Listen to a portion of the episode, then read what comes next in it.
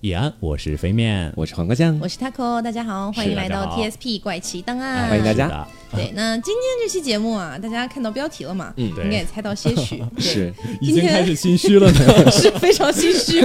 今天这一期节目，我们居然斗胆要跟大家来聊一聊关于哲学的内容，好大的胆子呀！翠果，给我打烂我的嘴。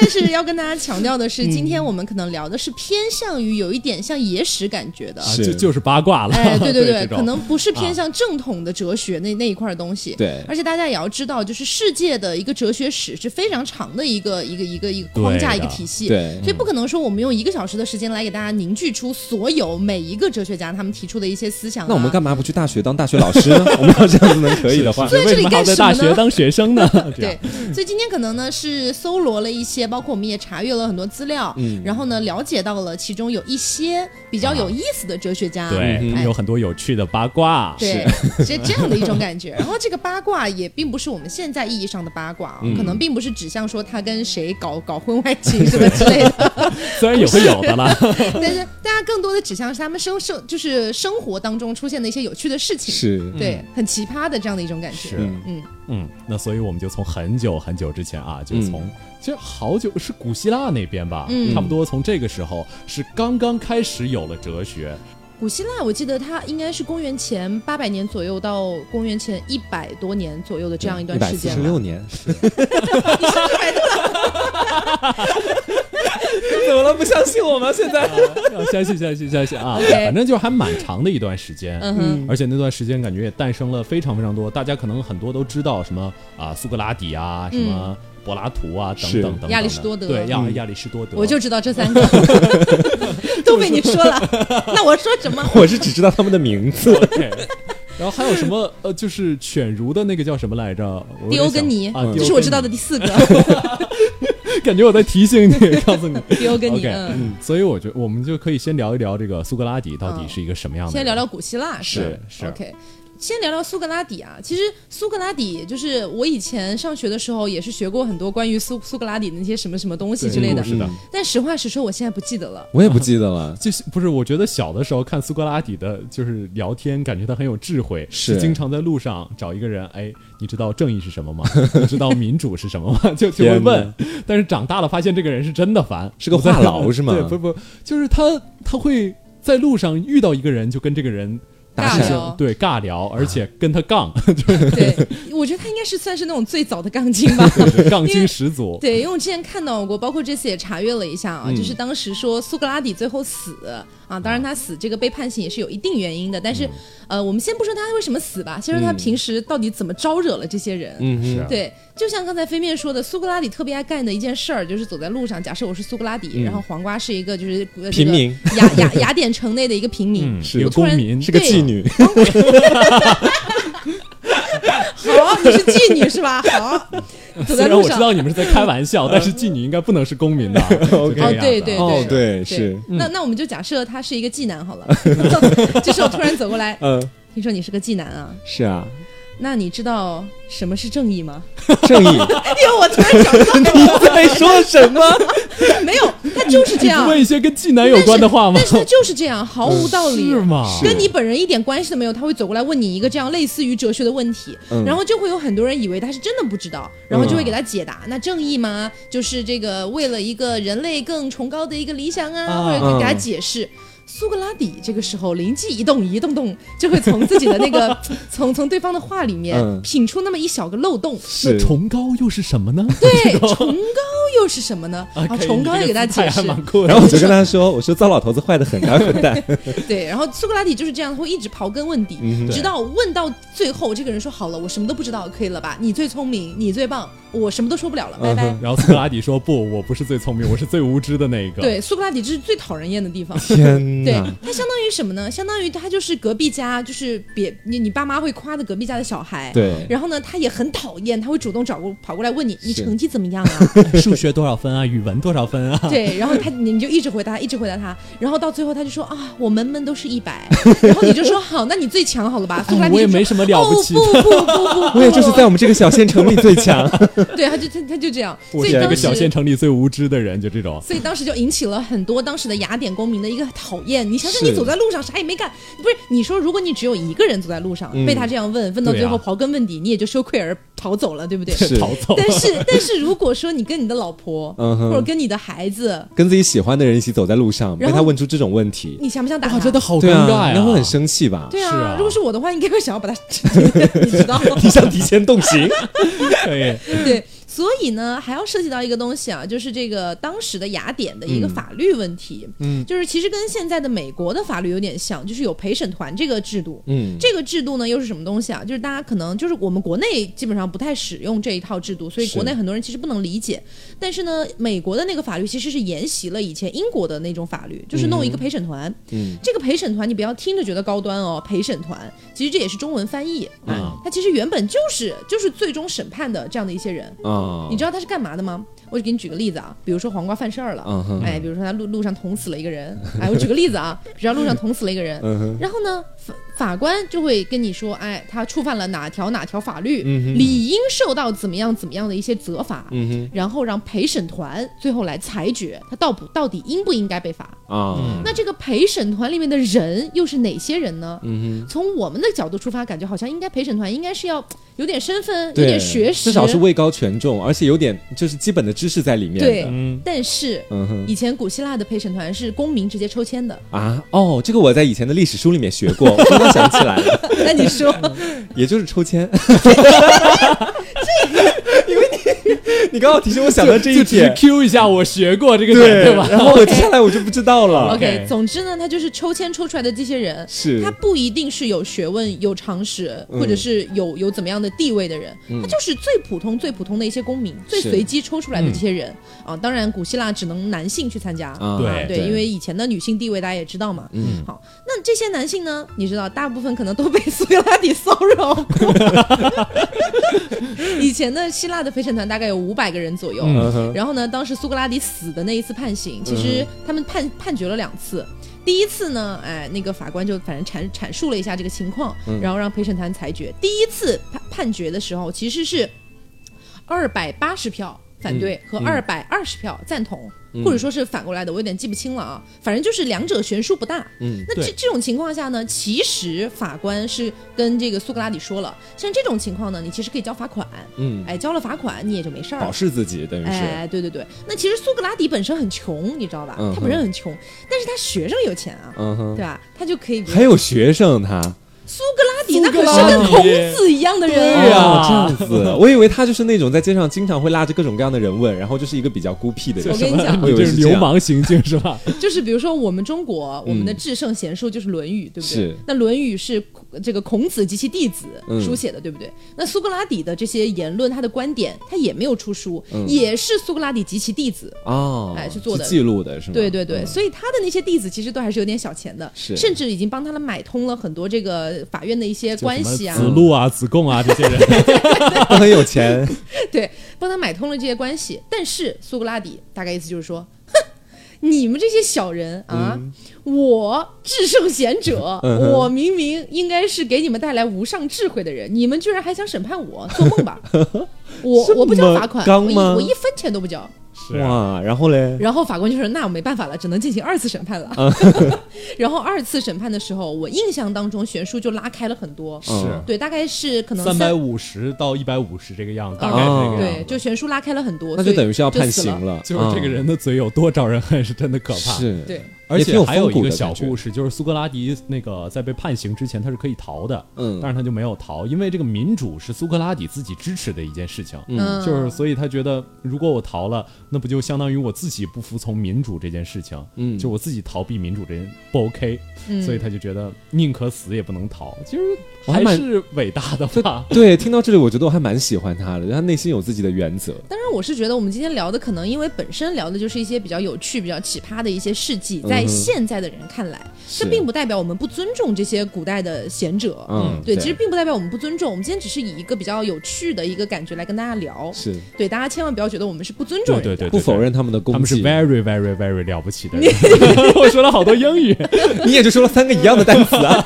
好，对，这可能是我们就是看到的一些关于苏格拉底比较有趣的一些事情。嗯嗯。那其实说完了苏格拉底，我觉得还有一个人是不得不提的，就是柏拉图啊。对这个这个名字，其实大家可能更多的。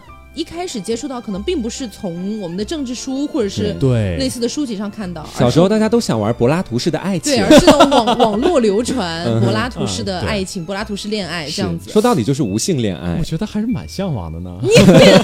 你 你够了，感觉蛮酷的。但实际上要给大家辟个谣啊，就是之前呢，其实我做实测性这么长时间，因为一直听到很多人提这件事情嘛，很想让我聊。其实我之前也不是特别了解，但是我去做了非常非常大的一些研究、一些调查，包括我去阅读了一些这个。呃，一些著作，对。其实我得出的结论是，柏拉图从来没有提出过无性的恋爱这个概念，所以也就是后来大家谣传出来的一个概念。对，就是因为当时的柏拉图可能会更推崇于就是你要去就是修身养性这种感觉，但是除此之外，他其实从来没有说过两个人相爱是没有肌肤之亲的。包括他还提出过一个理论，他说觉得这个比较好的基因和另外一个比较好的基因，他们俩去生出的孩子是更好的基因，所以他是更推崇于两个人去这这个这个，对，因为。还是有生孩子那一步嘛，大家可以懂。对，我印象中柏拉图是就是呃精神上的契合，嗯，他好像就是特别提倡精神方面的两个人之间的相互契合。对，但是他没有说肉体就不怎么怎么样，他不杜绝肉体上面的关系。对，所以每次我在朋友圈看到就是有那种我的一些无知小学妹们就会发，就是我想要柏拉图式的爱情，对，柏拉图式的爱情，肉体是怎么怎么样的，我只要精神，我就说你在侮辱柏拉图。对，就是其实。呃，这个东西算是一个网络谣传吧。嗯嗯。然后呃，我们顺便来聊一聊当时的一个中国的情况吧。嗯，对。其实那个时候中国也是，就是呃，先秦百家、诸子百家那个样子。嗯。感觉那个时候中国就是也属于文化界的百花齐放。我今天还在跟飞面聊哦，嗯就是其实那个后来嘛，就是后来雅典不是也被亚那个亚历山大给占领了嘛，变成了亚历山大帝国。是。亚历山大帝国的情况其实和我们的大秦朝特别像。对啊，特别相似。就基本他们把整个欧洲给平了，我们这儿把整个中国给平掉了，就这样。你想，当时就是亚历山大，他是平，就是相当于把这个这一大块地盘全部划成了自己的。是亚历山大死了之后，他的那些不管是随从啊、官员啊，就开始各自就划分地区了，就开始争夺了。嗯，然后你不觉得特别像秦朝吗？秦朝也是秦始皇死了之后，活了个二世，二世则亡。嗯，其实情况非常类似，嗯，而且除此之外还有一个就是思潮的爆发，嗯，对，就我们刚才说的这个苏格拉底、柏拉图、亚里士多德，当然亚里士多德他不是雅典人，嗯，他是马其顿人，但是这不影响啊，不影响，因为后来时候其实都都很很就是通融的吧，对，因为后后来其实都属于这个亚历山大帝国里面的了，是，但然后这个秦朝也是这样的一个情况，然后后来是这个孔子、孟子、荀子，嗯。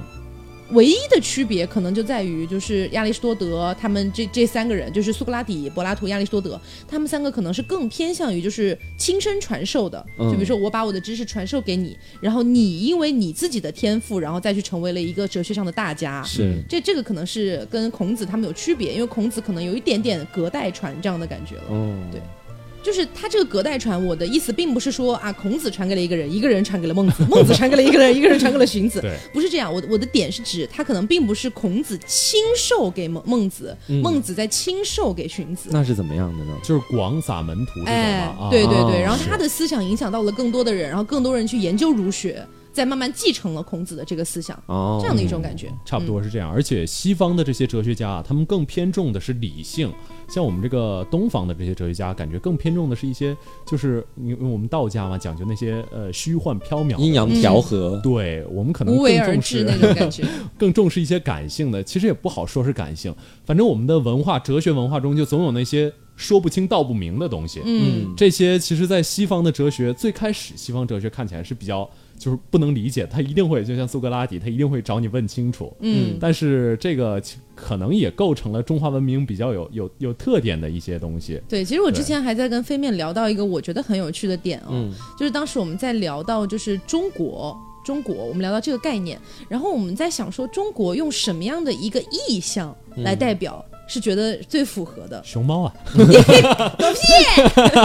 对，熊猫是国宝，熊猫一个动物就能概括中华上下五千年吗？概括不了吧？是概括不了。对我，我当时第一反应是牡丹，嗯哼，对我当时第一反应是牡丹，但是飞面呢就觉得。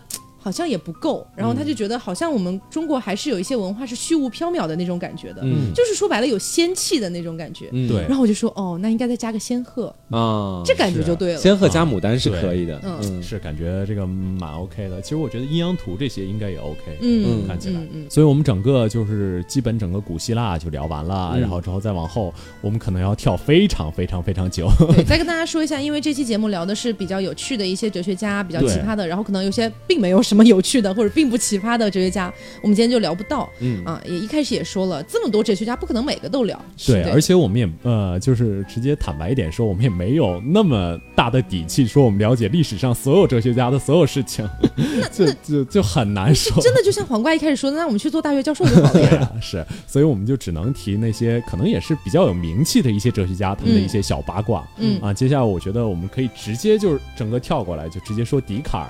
略过中世纪了吗？对，中世纪感觉基本都是教会啊，什么乱七八糟的啊。因为我们之前哲学家，但是基本就是跟跟神学两个比较挂钩了。对，是我们之前其实也做过很多期中世纪的这个系列嘛。嗯。然后也有听众来问我说，之后还做不做中世纪？那肯定是做的，肯定是做，肯定是做的。只是这一期为什么跳过中世纪呢？就可能中世纪里面的这些哲学思想啊，跟这个神学挂钩太大。嗯。所以可能跟我们今天聊的一个主题也不是特别的符合。对，因为哲学的本质嘛，苏格拉底也定义了，就是怀。疑，就是苏格拉底刚才问的那一系列问题，其实都是在怀疑。嗯，但是神学的本质是信，就是你相信这件事情，不怀疑。对，是，就是正因为它荒诞，所以我相信，这就是神学的本质。所以这两个东西本质其实冲突的，只是有的时候神学觉得，哎，哲学可以用，可以过来维护我的统治。但这个时候他就可能扶植一下哲学，但这个时候哲学就是说，有人说哲学像神学的妓女一样，就这个样子。想要的时候拉来一下，不想要的时候就贬低，太低俗了。哎，但是你有没有觉得飞面最近读书越来越多？他讲话是非常有书卷气。他讲话现在真的，我前面还没头头是道，对，可有自己的小头脑了。我们俩在我们俩在他们面前简直就是 没有。你今天刚刚前面还单独单人 solo，你看看我，那也是我自己做的资料罢了。我就只是嗯哼哦哎，嗯。行，那我们接下来 有点有点害羞，我们接下来就直接聊这个笛卡尔吧。就是跳过了很久，就是笛卡尔其实也是蛮有名的那个，就我思故我在嘛。笛卡尔这个人也非常非常的有趣，他其实呃也算是体弱多病的典范。嗯，但是这个人他闲不下来。是他闲不下来，他就要去打仗，就是那个时候体弱多病还去打仗。对，是他觉得我要读遍世界这本大书，然后他就，这不是我表弟的个性签名吗？这句话怎么听起来有点中二呢？是啊，就是你现在经常会有会从很多 QQ 签名上看到这些啊，对，什么叫什么？世界这么大，我想去看看。对，这种，反正他就说自己要读遍世界这本大书。是，然后之后他就来回到处走，到处游荡，然后去参了战。结果最后，但是他其实这个人还是还有一个非常非常有趣的事儿，就是他跟我们现在的很多年轻人一样，非常爱赖床。他基本就是早上起床，然后之后直到中午，他都会在床上躺着，就是躺着思考事情。思考人生，美名其曰思考事情，谁知道是不是在睡回笼觉？其实这个这个东西听起来跟很多哲学家的那种感觉有点像，就因为哲学家他可能思考的跟普通的不思考哲学的人，他们思考的东西是完全不一样的。对，就有点像。其实回到古希腊，刚才我不是还提到了一个迪欧根尼吗？嗯，对，迪欧根尼这个名字我可记了好久，你不觉得很难记吗？是，对，迪欧根尼他也很有趣。他曾经就是在那个，他也是古希腊时代的人，嗯好，然后呢，他是什么地方有趣哈？他住在一个木桶里，就是那种破破烂烂的木桶，就别人不要的。他的家是吗？那就是他的家。那他在里面干啥呢？就吃喝拉撒干嘛？对不对？他怎么走路呢？没有走路就还是会走，还是还会还是会在街上走路了。就是那个木桶里滚啊滚，那个木桶是他的家啊。对，就每晚可以回家，回到那个地方。然后他比较有趣的点呢，就是他也像刚才飞面讲的，就是哲学家这些人，他们做做的一些事情是你正常人没法理解的。嗯啊，普通人不是正常人，他们也是正常人。是，对。第呃，那个蒂欧根尼做了一件事儿，他大白天的拿着一个灯笼，嗯，然后到街上去走，然后到处照人。别人问他你干嘛呀？你有病吧？对，他说我在寻找真诚，我在寻找诚实。诚实可以用灯笼照出来。因为迪欧跟尼觉得人世间不所有的人都不是真正的人，不完整，所以他在寻找那个完整的人。可以，这是他的日常。然后后来，呃，那个亚历山大，就刚刚提到那个亚历山大帝国的国王亚历山大，嗯啊，然后他就听说了迪欧跟你的这些事儿，嗯。跑过去找迪欧跟你说：“哎，你挺有意思啊，我有没有什么能为你服务的呢？”对，大家大家就直接把这个人代入成秦始皇就行了。对，一个国王，一个占领那么大个帝国的国王，走到他面前说：“有没有什么可以为你服务的？你有你有什么想法，我都可以帮你实现。”嗯。然后迪欧跟你说：“啊，倒还真有一件你可以帮我服务的事儿。哎呀，什么事儿呢？给我换个新木桶。你挡到我的太阳了，让挪一挪吧。这样吗？对，你想想，有人对秦始皇这样说话，接下来的后果什么？咔咔咔，基本就是对。然后呢，亚历山大在跟迪欧跟你有了这段对话之后，亚历山大还说了一句话：说如果我这辈子不是亚历山大的话，我会想要做迪欧跟你啊？这样吗？对，因为迪欧跟你其实是历史上的一个哲学的一个犬儒派的主义的。对，什么叫犬儒主义？犬儒主义说白了。就是这个，你你去，我们就不讲那么高深了，好吧？我也讲不了那么高深，我们就简单来理解这个犬，它并没有别的意思，就是狗的意思。对，就是说你活得像狗一样。这样，犬儒主义的意思其实大概是这个样子。我我稍微了了解一丢丢，就是说，呃呃，知识让人痛苦，就是。狗中最聪明的狗，它会意识到自己是狗，但它没有办法摆脱自己是狗的这个命运，所以它就会特别特别痛苦。嗯哼，所以人越聪明越痛苦，差不多这种吧。嗯，就是这应该是其中的一一一部分。对，我觉得说的挺有道理的呀。因为就 是像比如说它每一个流派啊什么的，它的这个命名必然是有着比较深的一些含义的。是的，我们今天也就跟跟大家讲不了那么深，因为我们也不是哲学家。嗯，对，所以其实我了解到的一个关于犬儒犬儒主义的这样的一个命名吧，反正它本身跟那个创创始人的名字也有关系，跟创始人的生生平也有关系。然后呢，也一定程度上说了这个犬儒主义的这些哲学家，他们可能会把自己的生活过得比较辛苦一点，哎，就可能会有点有点像苦行僧。对，然后所以说才会有很多普通的人去讥讽他们，说他们是狗。说他们像狗一样在生活，对对，就比如说迪欧跟你，他之前有一次也是在这个在路上啊，然后呢在那边吃早饭，他早饭呢就是在菜市场捡的一个甜菜根，就是那种反正。西方的那种破烂的东西，破破破烂烂的一个菜叶子吧，那种感觉的。然后就有人，就有很多人围在旁边看着他，然后就说：“你真像狗。”就一直说他狗狗狗。然后呢，迪欧跟你说了啥？你知道吗？你挡到我太阳了吗？没没有没有没有，不是不是。然后迪欧跟你说：“你们才是狗呢！这么多人围着我等我吃早饭。” 然后呢，那些对，然后那些人就听着不爽嘛。有两个人就想走。然后呢，迪欧跟你又说一句：“你们不要怕，狗是吃不了甜菜根的。”对，就是这样子。其实他也也有也有在用自己的智慧反讽回去。对，智慧不够的人是听不懂的。古希腊哲学家真的是很很很毒舌，对，嘴其实挺贱的。对，大家一会儿想在我们评论区杠的话，可以先去拜拜苏格拉底啊。反正就是这个样子。然后之后我们说回笛卡尔，嗯，笛卡尔最后其实呃他的死因也很有趣。他死因其实当时的有一个女王，就是这个呃瑞典的这个女王。当时想去，就是非常想了解哲学。嗯，哎呀，我以为是非常想要跟他。没有啊，不过笛卡尔这个人的确是，就是又勇敢，又帅气，又很浪漫。嗯，很多哲学家其实都很高帅富。对，其实我们如果一会儿会谈到什么维特根斯坦，会发现他特别特别特别有钱，就这个样子。咱们说回笛卡尔，自己在那边绕半天。对，就是咱们说回笛卡尔啊，笛卡尔就是这个瑞典国瑞典女王过来，本来是想了解哲学，结果。呃，笛卡尔就听说瑞典这个地方太冷了，他不想去，你们知道吗？然后这个瑞典女王就很生气，就把军舰开来了，就直接用军舰要接笛卡尔去过去。然后笛卡尔就这女王感觉蛮帅气的，是可能铁梯吧？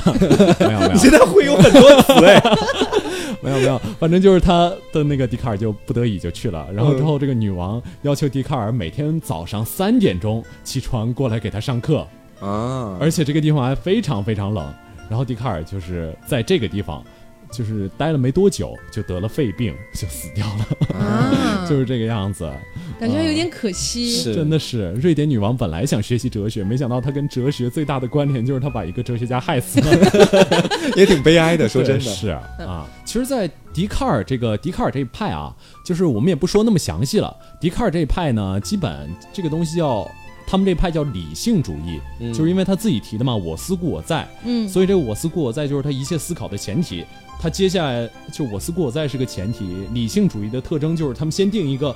莫名其妙的前提，这个前提也不需要论证，你就觉得这件事儿是这个样子。我寻思，对我寻思着，我寻思着，对，可以是我思故我在。然后之后他们就接下来用理性，就像欧几里得的数学一样，他们就往下一层一层推。然后之后，反正笛卡尔就推了三层，推的上帝是存在的，就这个样子啊。所以这一派是当时的这个叫理性主义，呃，然后另外还有一派叫经验主义。经验主义就很简单，就是。呃，人要做什么事，就就有点像科学，嗯，就是有前因有后果，因果论这个样子。就实践的重要性是吗？对，是。可以。高中政治出现了。问渠哪得清如许？为有源头活水来。谢谢。就是实践的重要性。然后这两是林黛玉吗？然后这两边就来回骂来骂去的，一个说啊你那边不对，一个说你那边不对。然后之后那个理性主义就这么说实践主义，呃，说说经验主义，说那个人之所以可以用那个。陷阱来捕捉动物，就是因为动物只会按照经验走，而人却不可以，却可以依照自己的理性，就类似的话，反正就两边掐得很厉害。呃，之后啊，就是这两边争来争去啊，这个哲学就也没有办法争到一个尽头。嗯，因为理性主义它这个前提不牢靠。嗯，就是他没有。你刚才不是说他那个前提就是自己我寻思着就定了一个吗？对，所以他自己经常就很接近真理，但是他自己就没有办法够到这个真正的真理，因为他底子实在太不牢靠了。嗯，然后经验主义那边就是，嗯，他们做的所有的能观察到的事情，人能观察到的事情，而且还是在那个时候，就的确是没有那么多。只能一点一点往往上垒，往上垒，而且啊，对，那个时候什么交通啊，什么也都不发达，是，而且这个垒的过程也非常非常费劲，是，他们整个哲学发展的也很慢，所以两边就是互相掐架，但是都没有一个结果，嗯。啊，所以我们之后可以先聊一下这个有一个科学史上的巨匠，嗯，他就在这个时候出现了。然后这个时候，他基本就是整个帮助经验主义获得了一个非常非常大的胜利。我来读一下这个人的全称 很长很长是吗？牛顿，旷世天才，伟大的物理学家、数学家、天文学家、哲学家、神学家、炼金术士、小心眼儿，跟世界末日预测者。小心眼儿是什么东西？牛顿非常非常小心眼儿。一会儿大家可以可以那个什么一下，感受到，就是呃。那个我不知道各位有没有听过一个一个名字叫莱布尼茨？没有，没有。我们是非常没有学识、没有文化、没有莱布尼茨就是呃是这个样子的。莱布尼茨呢，这个人是一个就是我们刚才说的理性主义的支持者，就是那个骂人是动物的那个话啊，就是莱布尼茨说的。嗯嗯啊，然后莱布尼茨，呃，但是牛顿跟那个莱布尼茨的对手就是这个。经验主义者，嗯，这也是英英国的一个小哥们儿，叫洛克，就牛顿跟这个人关系非常好，就是相当于洛洛克跟那个莱布尼茨，他俩是对头，对，一个是一个是真，一个是崇尚真理的，对，一个是经验主义，是，然后牛顿是来着，牛顿牛顿是这个崇尚这个崇尚实践的这个洛克的 好兄弟，洛克的好兄弟啊，对，所以牛顿就报复了莱布尼茨，他报复的方法是什么呢？就是你们知道微积分吗？嗯。听听说过这个东西，哎呀，高中好的，高中就学的这个东西啊！高中哪里学微积分了？我是文科生，我是理科生，我是文科生，对，应该是会有学的吧？我是学 history 的，反正就是这个样子。就是微积分这个事儿啊，本来是莱布尼茨先发明的，是，就是莱布尼茨在牛顿的。发明微积分的三年前就发布了微积分的论文，嗯，然后之后牛顿在三年之后突然发了一篇论文啊。微积分我发明的，就是直接抢过来的，对，就直接抢过来的。而且这件事情非常过分在哪儿呢？就莱布尼茨很不服啊，就凭什么我先发明的？我在三年前就发明了。然后之后他就指责学术造假，对，指责牛顿学术造假啊，偷看了我的论文。然后之后他就直接到这边要求这个叫英国皇家学会来来是来制裁，来来裁决这件事情。嗯，结果英国皇家学会说。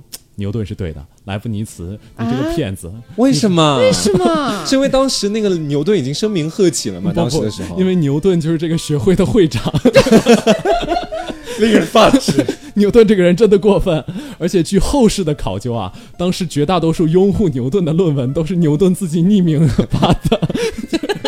真的很小心眼，就这个人真的很恶劣，嗯，而且很恶劣，确实嘛，听起来是很恶劣，没有错啊。对，而且牛顿这个人还跟另外一个就是也是蛮伟大的一个生物学家，嗯，就呃也是蛮敌对的。这个学家叫胡克，嗯啊。这个他跟这个学家胡克，就是之前他有一篇论文在胡克那里，胡克比较不认同他的说法，大概好像听说过这个故事，嗯，然后呢？那你来说，但是我不记得了。然后当时牛顿啊，就是虽然觉得很丢脸，但是他就忍下来了啊，君子报仇，十年不晚嘛，这种。然后牛顿就等啊等啊等啊，终于等到有一天他自己发表了一个就数学方面的很牛逼的一个东西，然后之后他这个一下子扬眉吐气。扬眉吐气之后，他就就慢慢做了会长嘛，然后名声也也暴涨。嗯，之后就是胡克就看到这个这个情况，他就急了，他就是接二连三的要求牛顿说说你之前的这个研究步骤是我做的，就这种感觉。然后当时牛顿对胡克的回应就是，不仅他没有承认胡克，而且把胡克的整个名字就直接从他的研究上删掉了。啊，就是很过分。这个人真的很恶劣。是，而且牛顿后来在做了就是刚才说的那个皇家协会的会长之后，他把胡克他要烧毁胡克的手稿跟文章啊，虽然被人阻止了，然后之后胡克放在皇家协会的那些研究资料在搬运中一不小心就丢失了。啊，一不小心。对，然后之后呃，这期节目是来黑牛顿的，我也觉得，皇家学会还把呃胡克的照片，哎呀，一不小心就撤下来了，然后至今。还没有一幅就是胡克的真正的这种照片，好惨哦！还是不要惹牛顿，不要惹牛顿，牛顿真的很可怕。OK，所以但是牛顿啊，这是我们仅仅是黑他小心眼啊，嗯，但是他真的从这个物理学上来讲是非常非常非常伟大的。嗯嗯，我们今天感觉讲的这些话都特别无力，前面讲了那么多他们的坏事儿，就是关键在黑了。反正牛顿这个就是呃，我们大大家都知道啊。第一、第二、第三力学，嗯，所以牛顿其实归根结底，他对哲学的影响就是他由于牛顿的影响，出现了一个东西叫机械论，嗯，机械论这个东西说起来蛮复杂的，其实就是宿命。就是你现在所做的所有的事情，其实都是命中注定的。命中注定，甚至在宇宙大爆炸的那一瞬间就已经决定好了。哎，我好像看到过这个理论。对，是，嗯嗯，这就是机械论，其实蛮支持这个经验主义的。嗯，就是。哎，但是这个，我我说句题外话啊，如果这个东西真的是真实的话，那是不是也就相当于可能平行空间这个东西就变得有一点虚假了？怎么说？因为平行空间感觉更像是。呃，可能是我的理解有问题啊，但是反正我在大部分的一些作品，包括一些书里面，可能看到的更多体现就是，比如说你做了一个不同的选择，对，那么可能会走向两个不同的一个未来，所以这两个不同的未来可能是两个平行空间。如果按照这个理论来讲的话，那机械论是可以被推翻的吧？对，因为那个时候其实没有什么量子力学的事情，所以牛顿的机械论其实怎么说呢？它就是。基本不涉及到唯心，基本全都是唯物的这一派。嗯，就是整个他们推知下来，就觉得人的所有的事情都已经是就可控的，生来注定好的。嗯，这种。特别是我最近看到一个新闻，好像是有很多的不知道哪个国家的科学家正在研究，就是可能要证明真的有存在平行空间这件事情。是，嗯，是啊。所以我觉得，如果哪一天他们把这个东西真的证实出来了，嗯，那说不定以前的很多东西都能被推翻。是的。但科学就是个随时都可能会被推翻的过程。这是我觉得科学最浪漫的地方，你知道吗？嗯，就是前人推推想出来的无数的一些论证，可能在当时论论证了很多东西，帮助当时有很多不管是文化、哲学很多东西的去发展。但是到后世，如果有一天一旦被推翻了，是那其实就是你知道那那种不可名状的浪漫。对，真的。不过牛顿的这个影响就是真的。怎么说呢？大到不可思议吧。嗯，就是真的是一个。我们现在是在强行为他挽救，是 也体现了那个时候就整个外国的一个不是外国，英国的一个学术风气。嗯，哦对。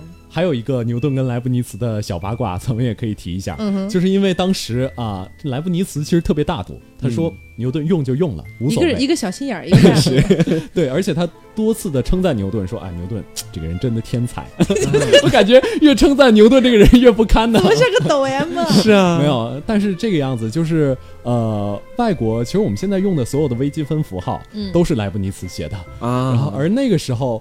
由于英国那边就是坚称牛顿是正确的，所以他们整个就用牛顿的符号，造成他们近百年的微积分跟 外国都不一样，对，跟外国用的符号非常非常麻烦不一样。所以过近百年之后，这个东西还是强行被废止了，用了莱布尼茨的符号。这也算是百年之后又重新把这个东西拉回了正轨，莱布尼茨的感觉。是。啊，而且牛顿就是属于乡村出身，就是他出身其实蛮低微的，出身。草根对是到那个时候，基本整个举世瞩目，就是全世界的所有王公贵族跟他们可以并肩坐在一起，甚至他们有的时候以呃跟牛顿怎么怎么样为荣，嗯，所以这个其实真的是在那个时候可以知识可以改变命运。然后说跟牛顿怎么怎么样，你你就说吃饭就好了，你这样说反而会反而会极致遐想，你知道吗？好好好好好啊。呃，所以，哎，咱们你们还要听牛顿的八卦吗？我我都行，对，行，OK，反正牛顿啊，晚年的时候行事也特别的乖张，虽然年轻已经讲到晚年了，已经很 小心眼了。然后有人说啊，牛顿其实是就是晚年有汞汞中毒的倾向，汞中毒可能被人下毒？不不，就是那个牛顿晚年其实他信上帝嘛，所以他自己炼丹。啊，对对，这个这个是听说过。对哦，他刚自我介绍里有写是什么小炼金术师，炼金术师啊，什么小炼金术师，小心眼炼金术师，我听成小炼金术师，小炼金术师心眼儿是吧？反正就是后来啊，而且他自己吃药，他也真的什么都敢吃啊，就。汞什么的，什么的水银中毒什么的，他也不是很虚，反正就是接着吃呗。因为我之前好像是有听说过，包括爱因斯坦什么的这些，就是呃比较出名的一些这种物理学家，到晚年的时候，因为一直。就说白了，还是人类的终极问题，它推不出来，嗯，推不出来，人类到底来自于哪个地方？嗯，人类为什么会诞生？然后为什么我们没有外星文明啊？巴拉巴拉巴拉巴拉巴拉，很多东西它推不出来，推到最后还是回到哲学上面去了，可能还是去会去想到底有没有上帝存在了。是对，其实外国人这个上外国人对上帝的理解跟我们这种感觉的对上帝的理解是完全完全不一样的。嗯，他们对上帝可能真的是就是你想一想。从古至今，这个东西完全就支配着他们的生活。嗯，尤其基督教就是告诉他们啊，你信上帝，你下一辈子就能上，呃，你之后就能上天堂哦，就这种。嗯，就基本已经指导了无数人的无数生。嗯，所以这个对他们来说简直就是一个坚不可摧的。对，坚不可摧的。所以那个时候尼采说上帝死了，特别特别的。就是怎么说振聋发聩吧，是就这样。嗯，其实是很类似。就比如说我们国内可能信佛教啊，或者可能信道教的其实比较少吧。现在来说，但其实中国，我觉得中国的的这个感觉是，就是名儒实道。就我们表面上其实儒家治国平天下，其实心里想的都更多的都是逍遥。嗯，包括那个有一些事情我们不在乎，显得自己很酷。心里是道家。就是这种，因为小时候小时候我就学国学嘛，虽然没有学出什么大成来，但是小时候第一次读《逍遥游》的时候，我真的是被震撼到了。我那时候才十二岁，嗯就就开始背什么“北冥有鱼，其名为鲲”的时候，我整个人就场面浩大，真的真的很酷。是我没有办法想象怎么做出来这么庞大的一个构想的，真的是。对对对，所以可能中外还是有很大的差异吧。是，哎呀，另外再说一句，就是中国哲学，我觉得会。由于我们这些东西都是道可道非常道，就我这个东西讲给你，它就不是这个东西本身了。对对，有一些 说不明白道不道说不清道不明的部分。对我就是我不知道黄瓜了不了解道可道非常道这六个字要怎么断句？嗯，道可道。不是非常道，是非常道啊！我知道，我知道这个意思了啊！对对，所以他其实理解上的意思跟我们现代汉语是完就完全不一样。嗯，所以后人理解到的这个道，跟先人想表达的那个道，也不一定是不是是一个道？哎，真的不一定是。所以中国哲学这流传下来有没有断层，我们都没有办法具体的考证，因为谁都没有办法具体的说，哎，那个道是什么？对，所以这个想一想还是蛮有意思的，对，蛮玄奇的。这我觉得要，我觉得要用国内的一个情况去跟上帝这个角色去做对比的话，我觉得可能是我个人觉得，是不是有点偏向于轮回的那种信仰？就是我们国人，我们国人可能会觉得说，哎，死了之后，如果说你积德行善，那么你下辈子可能会转生成一个更好的一个这个家庭啊，或者是等等的，是，可能是有点有有一点有一点点类似，有一点点对，是。这种感觉，嗯。怎么从哲学讲到这里来了？不过哲学的确跟宗教啊，这些都是，嗯，说神秘说有点说小了，但是都是往神秘那个方向走的，是啊。所以，我们接下来可以说一说，啊，对，因为我们刚才说了嘛，有经验论，有这个理性论，呃，经验主义、理性主义，嗯，然后之后有一个人把他们两个都平了，嗯，谁终于回到这里了 对，这个人叫休谟，嗯，这个人非常非常了不起，在于什么？他告诉你们，所有的经验都其实都是假的。就是人类是没有办法获得一个真正的经验的，就是你怎么知道明天太阳还会从东边升起？就这种，就因为明天是未知的。就这样讲一个故事吧，就是不知道大家有没有听过那个农场主理论，就是呃，之前有一个有一个农场主，他的这个农场里养了一堆鸡，嗯，然后之后他每次养了一堆黄瓜酱，他每次在喂这些鸡之前啊，他会敲一下锣，嗯，然后每次这些鸡呃之后这个鸡中的鸡学者啊，经过一年。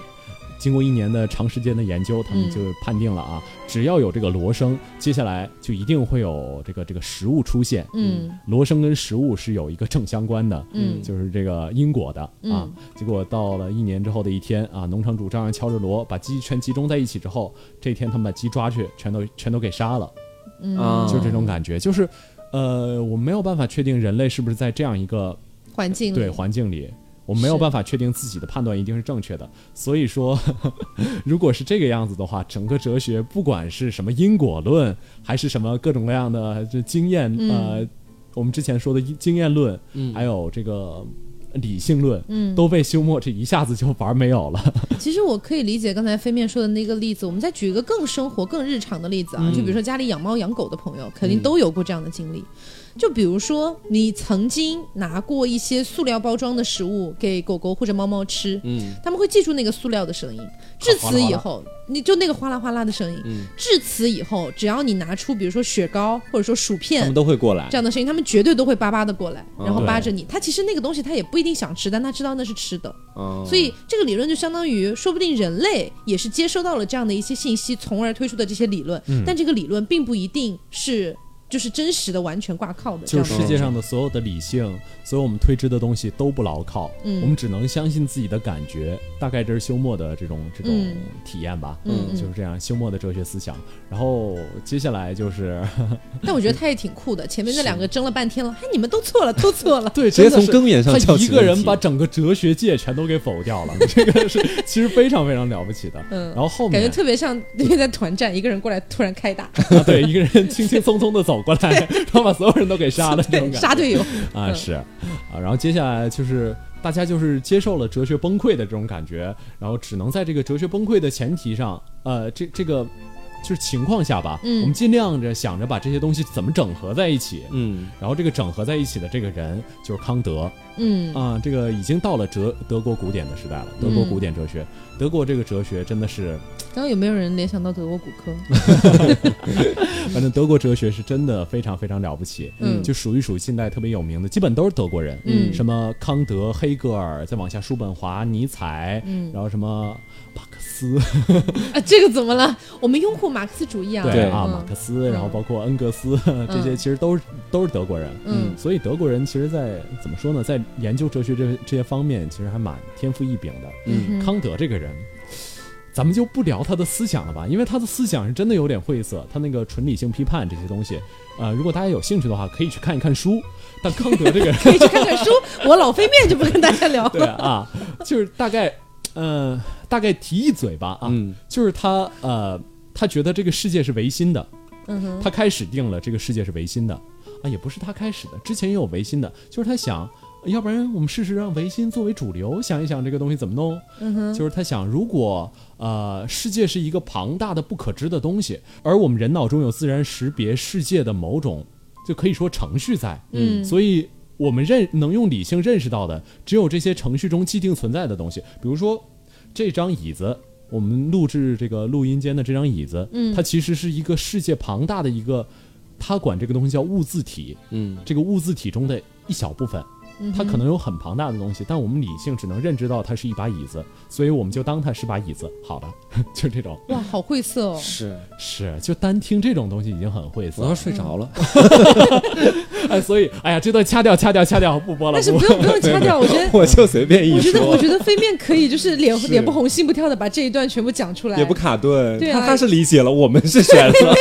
不是，就是因为我讲不清楚，所以你们才理解不了。可能他本来就很晦涩了，本来就很晦涩。不是你的锅。对，OK，反正那我们既然这个康德的哲学理解不了，我们就来理解一下他的生活习惯吧。反正康德这个人啊，也是属于出身非常贫寒，然后之后他也是个业余出身微贱，对，业余哲学家。其实这在哲学家里是比较少见的，不少哲学家，哎呀，都是家庭富有，长得又帅又高这种。因为这样才有闲闲情逸致去想那么多东西。就是其实回到跟古希腊是一样的，因为我了解的更多是古希腊，所以我只能讲古希腊。就当时呢，其实就是你们要知道，就比如说焚书坑儒，大家都知道吧？这件事情，就当时这个秦始皇统一六国之后，然后就觉得。看这么多书，这么多思想，我们只要统一了就好了。是度量衡什么都统一了，你这个怎么能不统一呢？所以就焚书坑儒了嘛。对。那当时呢，亚历山大统治了亚历山大帝国。嗯。那他有没有这样做呢？哎，他并没有。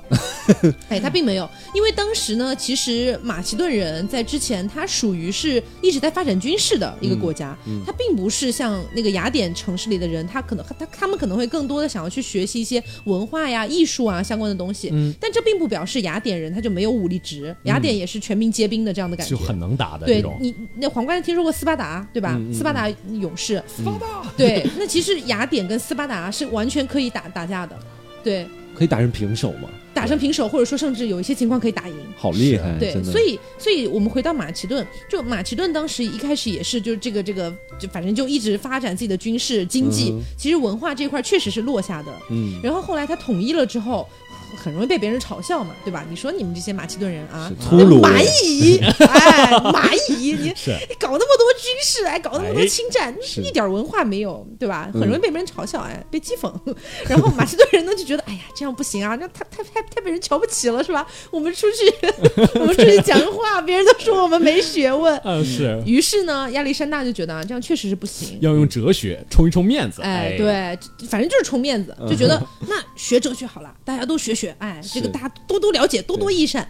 于是呢，那个时候其实是一个什么样的情况呢？真的是你家里有钱，你闲着没事儿是吧？你家里有钱，送得起孩子去学哲学，那你就送，你也才能去学哲学，嗯，对不对？因为当时哲学的一个情况，可能包括到后的后面很长一段时间都有点类似。嗯，就其实那个年代，它的一个哲学的传播的途径没有那么多。嗯，比如说现在，哎，我有一个哲学思想，比如说突然冒冒出来一个哲学思想啊，叫做这个 taco taco 主义，我就。就直接发个微博，说不定就有很多人能看到了，对不对？我买个热搜，是吧？是。但是在那个年代呢，要么就是你去传，你去跟大家讲啊，你去开个演讲；要么就是呢，你去这个写本书。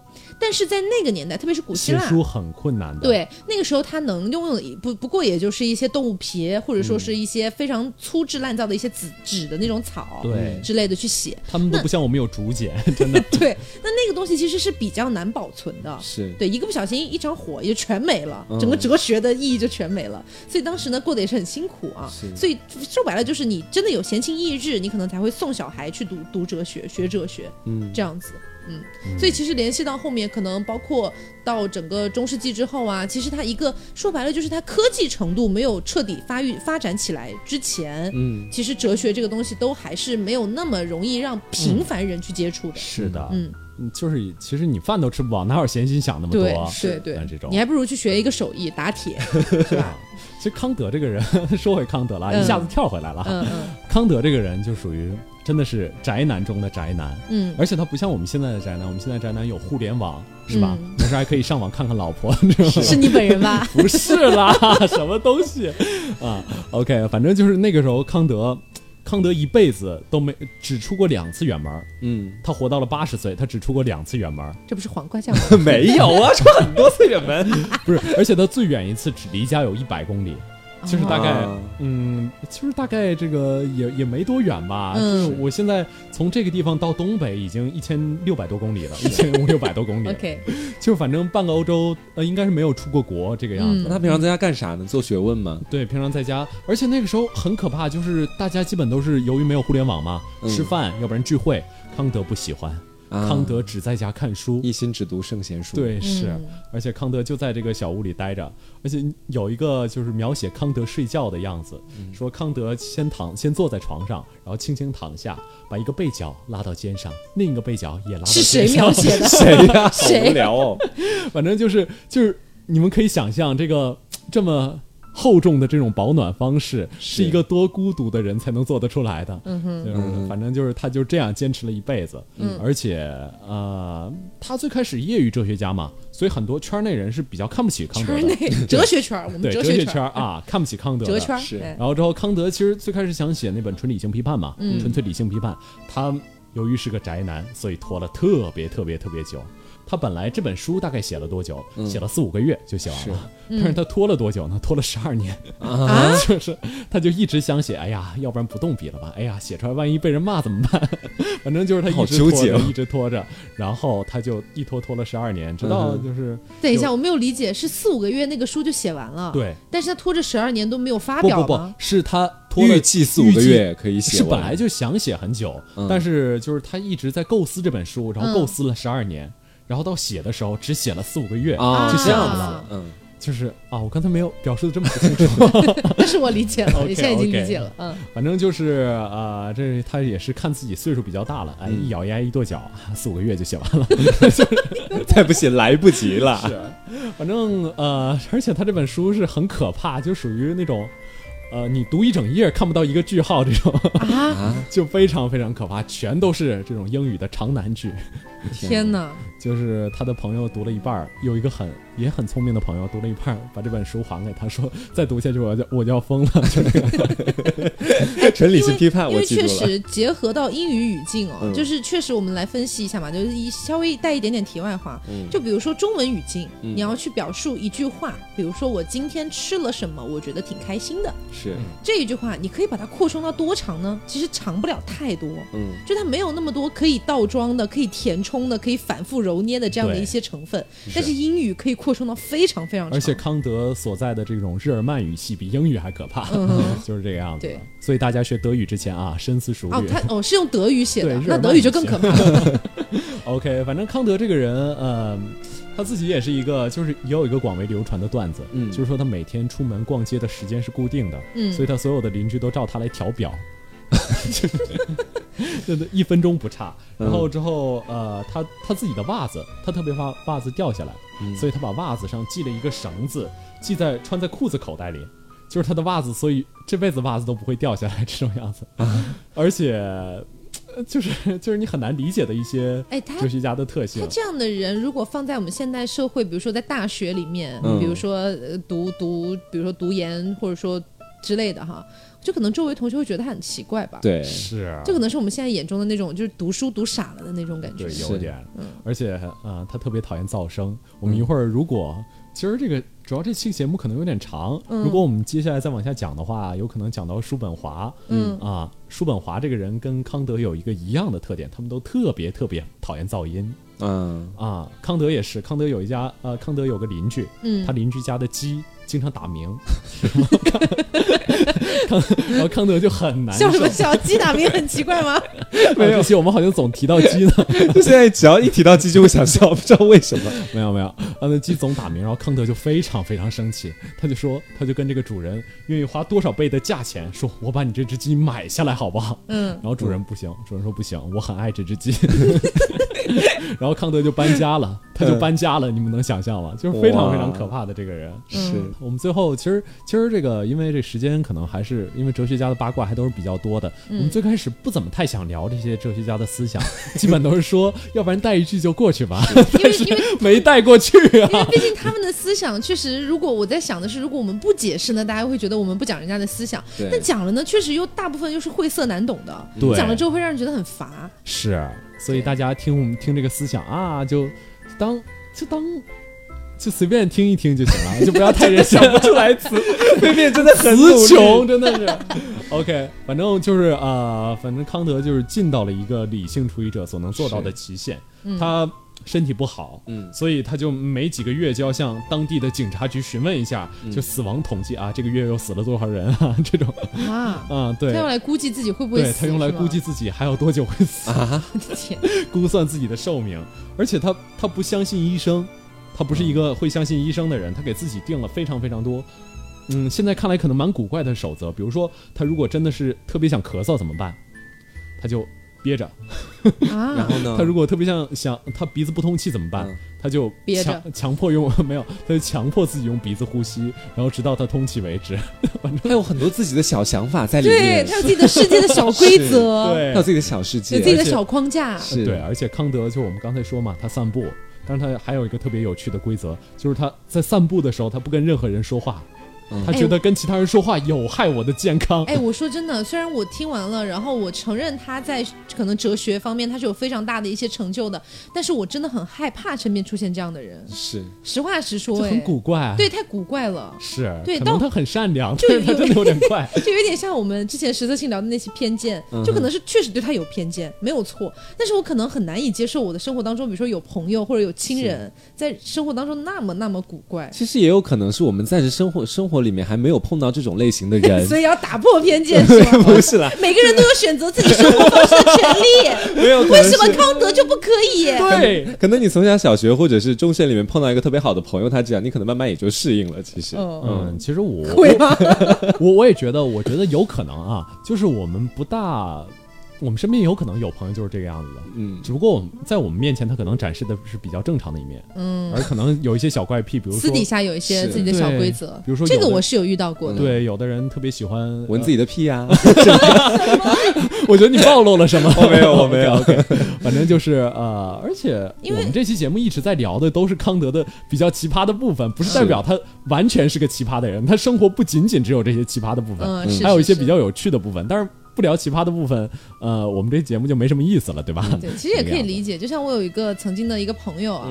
他其实日常生活中你看起来也是一个蛮正常的人，但是他有自己的，就就蛮正常，他就是普普通通的一个人。是，但是呢，你如果说你有一天一句话不小心，这句话根本没有任何冒犯的意思，但这句话可能就会触碰到他当天的那个小规则的底线。说的是我吗？小规则。不是你啦，不是你啦，是女生。就他那个小规则的底线是你不知道在哪里的，他也不会提前告诉你，他也不会表达给你看。我觉得很多女孩子会这样，所以你一个不小心，可能一句话你并没有任何冒犯的意思，但是就触到他的底线了，他就会整个人爆炸。啊，所以这就是日常定时炸弹，就这样子会生活起来对很累啊，对太累了，太累了。你会随时小心翼翼，你不知道他这个底线在哪。就后来不敢跟他讲话，那你也不敢跟康德讲话，现在我不敢跟康德讲话，没有康德没有看，感觉康德还蛮善良的了啊，是不像后面那个叔本华，叔本华真的很暴躁，虽然他很悲观，但是他后面的就是他是简直是个暴躁的小老头。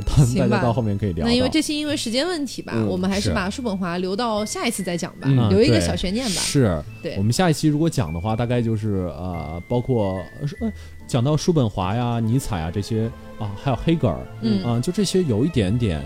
如果我们上期这些哲学。还可以用理性来概括的话，下期这个哲学基本就走向非理性的部分了，嗯，就是感性比较偏重一点点，嗯，对，是这个样子的。OK OK，所以这期节目差不多就到这里了吧？嗯，这期节目其实呃跟我们的预想稍微有点不一样的。对我们本来想的就是，要不然就提一提八卦，不不怎么提思想，但不提思想又感觉串的就会很麻烦。对，我给自己在录节目前定了个目标，这期节目我一定要说满十句话，我达到了，朋友们。OK，好的，那本期节目差不多就是这样了。如果大家喜欢的话，不要忘了素质三连啊，点赞、评论、加转发，没错。好，那今天节目就是这样了。如果大家有什么想法，也可以在评论里面告诉我们。嗯，然后呢，有什么想要杠的，就先去拜拜苏格拉底。是是啊。那今天节目就是这样了。啊，我是飞面，我是黄瓜酱，我是 taco，我们下期再见喽，拜拜。